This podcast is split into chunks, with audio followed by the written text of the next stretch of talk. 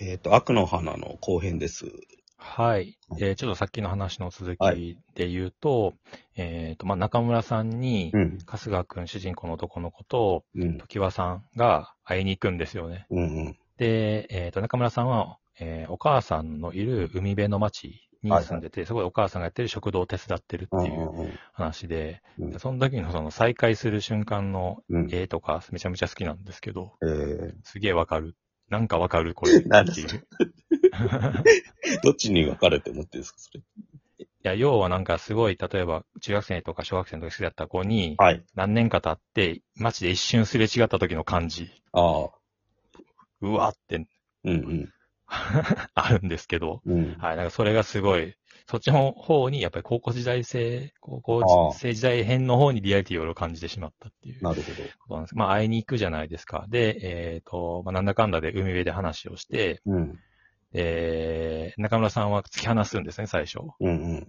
で、でもコミュニケーション取ろうとはしないんだけど、そこでなんか暴力でコミュニケーションを取ろうとして、ええ主人公のとこの子が、まあ、海辺うん。、で、あのー海、海に入っていってうん、びしょびしょになって、うんこう倒し合ってみたいな感じで、ようやくコミュニケーション取れるんですけど、うん。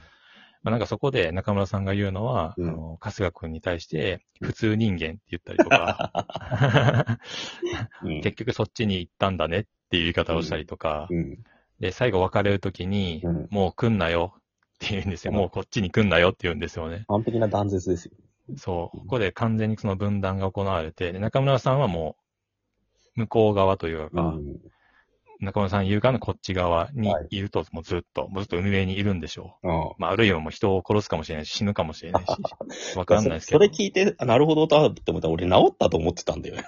なんか治ったっていうか、なんか思春期の暴走するエネルギーがもうなくなって、海辺で静かに暮らしてんだと思ったけど。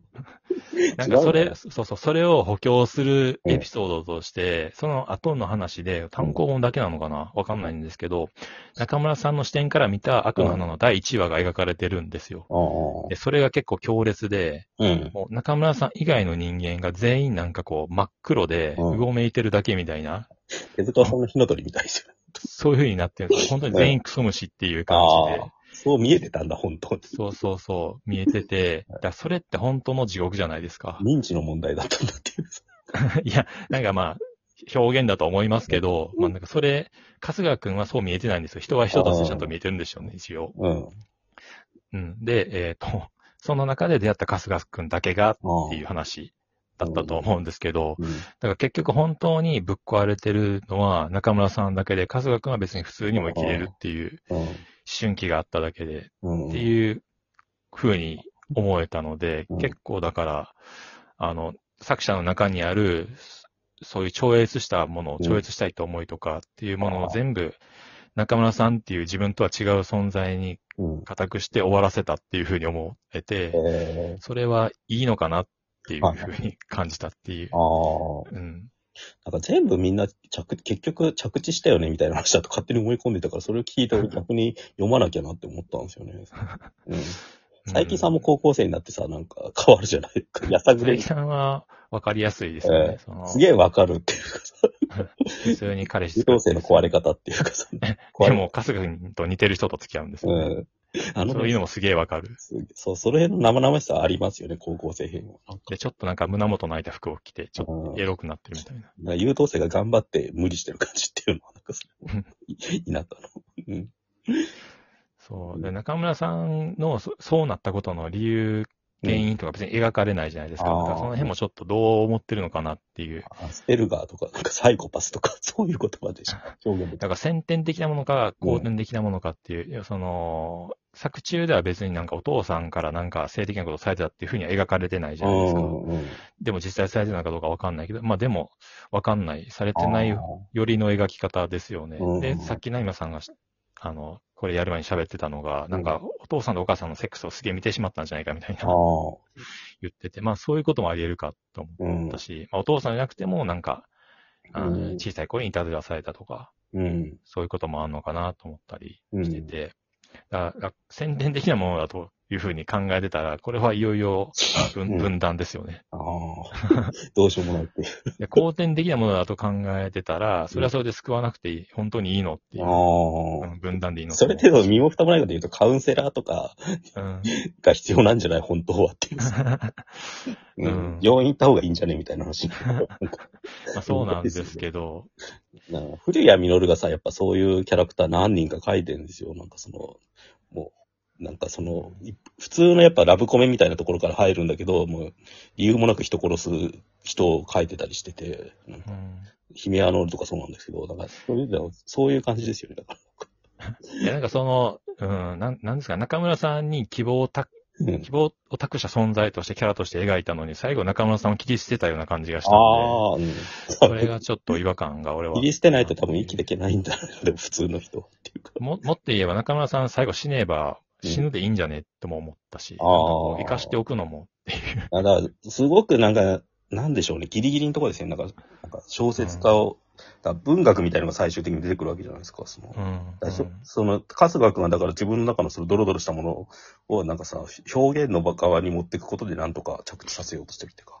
あそうだうんその最終回の前に中学生編のクライマックスで、要はそのお祭りの櫓の上に包丁持ってはい二人で入っていって、うん中村さんと春日くんが、うんでガソリンかぶって、二人で手繋ぎながら、バルスですよね、あれ。あの、ライターに火つけようとしたときに、中村さんがうん。春日くんを蹴落とすんですよね。うんうん。あれってなんか、あのもうこ、ここまででいいから、うん。あの、お前はそっちにもう帰れよあっていうあ、はい。決別に読めたんですよ。だからこそその最終回もそういう風に読めたんですけど、だから中村さんある程度あそこで救われてたし、あそこで死んでたら中村さんは一。一応の幸せを感じて死ねたのに。まあ、そういうのはいっぱいありますよね。だから、もうんうそれができなくなったっていうの自覚はあるんじゃないのかな、押見修造の中に。うん要するに、この人がこ、だから山本直樹に憧れてたみたいでさ、なんかうん作家で言うと。まあ、あとはさっき言った、あたしとかなんだけど、90年代ぐらいまでだったらそれでよかったんだけど、もう2010年代とかになっちゃうとできないっていうか、すごい縛りが多い中で書いた感じはするんですよね、世の中で。あそれは単単純に表現規制ってことですか？表現規制っていうよりはもう全部消費されちゃったっていうか、だから中二病って言葉がもうポピュラーになっちゃってるから、うんちょっと油断すると、どうせ中二病の話でしょってこれ言われちゃうわけじゃないですか。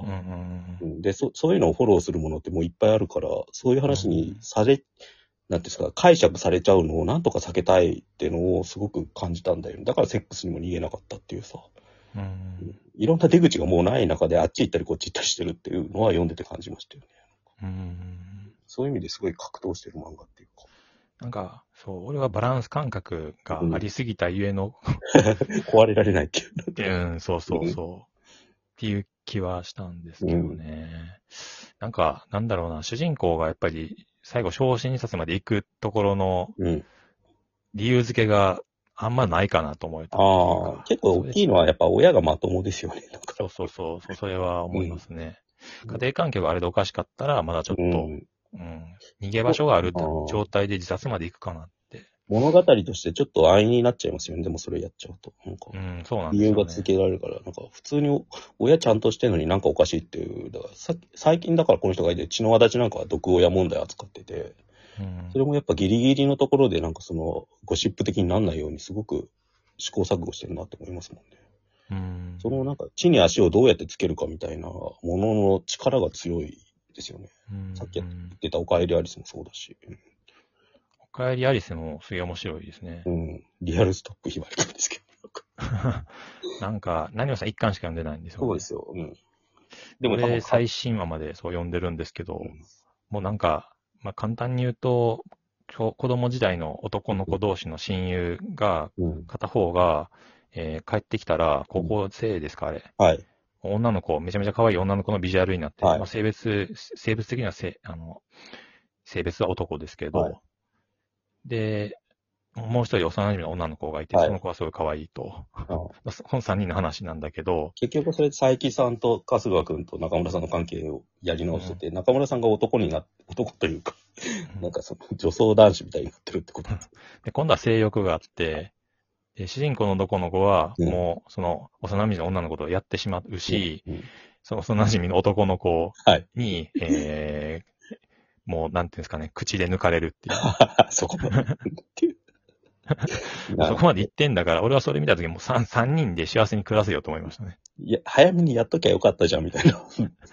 悪の花の うん二人も。そうそう。セックスがないからぐぐちゃぐちゃしちゃうんだなっていうのが逆に分かっちゃでも中村さんも性欲がないか、なんか変じゃないですか、性に対してセックスばっかし、うんそうそうどうせ仕上が的なことを言うから、だからちょっと性的なことにトラウマがう。うん。あるのかなと思ったんですよね。うんだから性的なことをそこ避けて描いたから書けなかったのかもとも今思いましたけど。あのなんだかんだ言って、まあ、まあ同じ雑誌なんだけど、やっぱ少年誌なんだよね。まあね。うん。でもな、うん。